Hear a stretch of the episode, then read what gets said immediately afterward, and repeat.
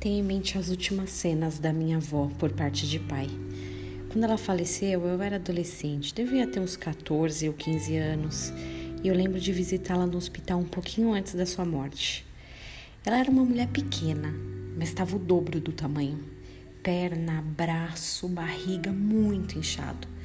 Houve uma complicação nos rins, o que levou com que ela sofresse essa retenção absurda de líquidos. Essa retenção de líquidos não é a doença em si, mas é a consequência de vários tipos de doença. As principais delas, né, os principais é, fatos geradores podem ser a falência dos rins, do coração, desnutrição. Antes do século XIX, não havia um estudo claro sobre o tema, o que não permitia às civilizações antigas identificar o que era de fato ou o que causava hidropsia. Jesus um dia estava com os fariseus e viu um homem que padecia desse mal. Depois você lê lá, Lucas 14, 1. Ele então se vira para os fariseus e pergunta: Mas afinal, é lícito ou não é lícito curar no sábado, hein? Essa já era uma discussão bem antiga. Deus criou o sábado para o descanso do homem. Porém, quando Jesus veio, foi perseguido e acusado, já que curava no sábado. Como ele era filho de Deus se não obedecia às leis de Deus? Enquanto os fariseus pensavam, né, não tinha uma resposta para essa dúvida, Jesus vai lá e cura o homem. Veja, esse homem não pede para ser curado, ele simplesmente é curado do nada. E depois Jesus dá mais uma lição aos fariseus. Eles ainda não conseguiam entender que o sábado havia sido feito para o homem e não o contrário.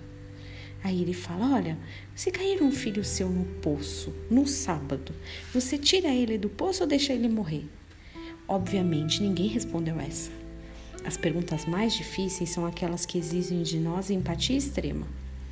Na minha interpretação da história, Jesus sabia que aquele homem tinha muito mais do que uma retenção de líquidos que o deixava inchado. Sabia que havia problemas sérios e graves ocorrendo em seu interior. Talvez aquele homem tinha os dias contados.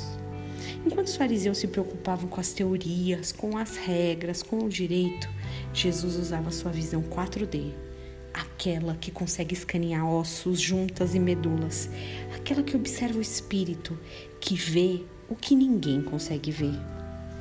Ainda bem que Jesus tem essa visão poderosa. Como seus filhos, a gente também tem que treinar nossos olhos espirituais para ver além das aparências. Para pensar que muitas vezes o que parece uma doença é só uma consequência de algo muito maior com um mundo de tantas discussões, opiniões, barulho, julgamentos, eu creio que nossa atitude de cura pode ser tão eficaz que deixará o mundo sem palavras. Que você tenha um dia abençoado.